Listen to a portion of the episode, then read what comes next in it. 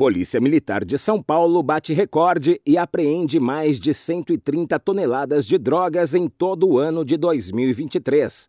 A corporação também realizou mais de 1 milhão e 300 mil fiscalizações de veículos no mesmo período. Deste total, 2.200 foram recuperados, o que representa uma alta de 118% na comparação com 2022.